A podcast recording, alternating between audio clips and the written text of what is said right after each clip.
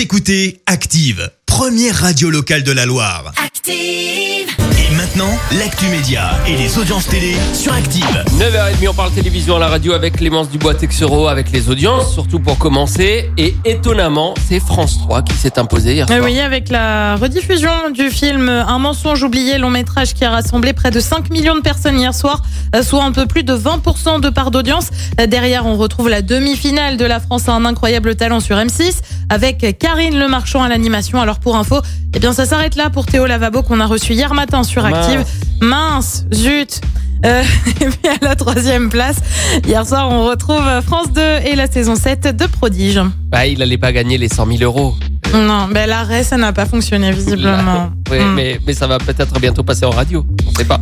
Ouais, j'ai cru comprendre qu'il y avait un album, hein, donc. euh, Il y a un album qui Ben, se prépare je- de. C'est ce qu'il disait en interview. Les 29 Exactement. euh, candidates de Miss France dévoilées. Et oui, tu sais, avec la photo officielle, alors pour la région Auvergne-Rhône-Alpes, on le rappelle, c'est la lyonnaise Anaïs Roux qui va devoir défendre son titre le 19 décembre prochain pour le centenaire du concours. Et justement, il y en a un qui se demande si ça ne sera pas la dernière fois qu'il présente l'émission.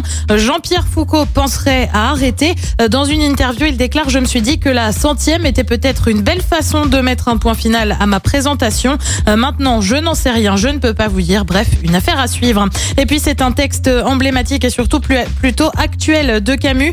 La peste, roman sacré prix Nobel de littérature en 57.